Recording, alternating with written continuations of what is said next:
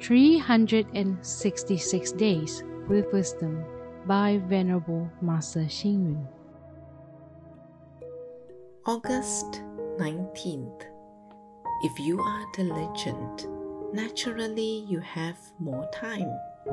If you are willing to move, naturally you have a more extensive space. If you can endure more hardship, naturally your success is greater. Activity and movement expresses energy and vitality. According to the Amitabha Sutra, those who lived in the pure land of bliss would daily carry offerings of wondrous flowers to present to the Buddhas of the Ten Directions. This is an activity.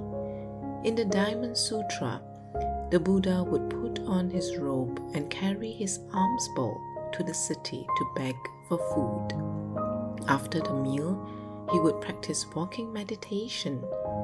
The Avalokitesvara Bodhisattva would manifest into 33 forms to deliver sentient beings. Ksitigarbha Bodhisattva vowed, If I do not enter hell to save the beings there, then who would? All these actions can be considered as beneficial movements.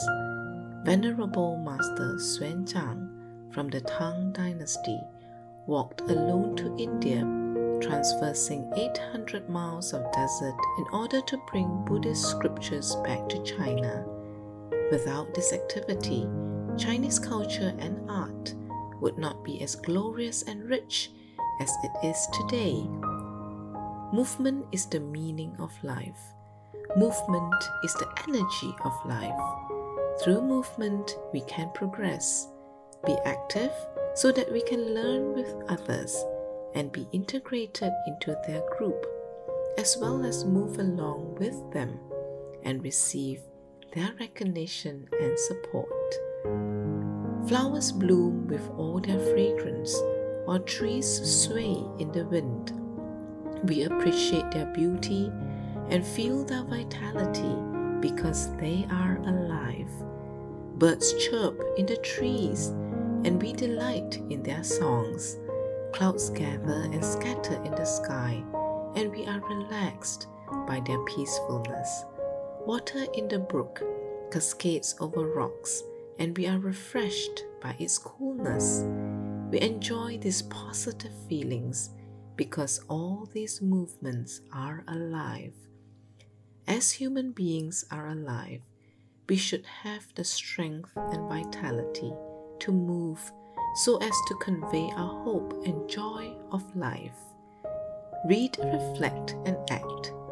When carrying out a task, the actual practice is better than mere theory. Action speaks louder than words.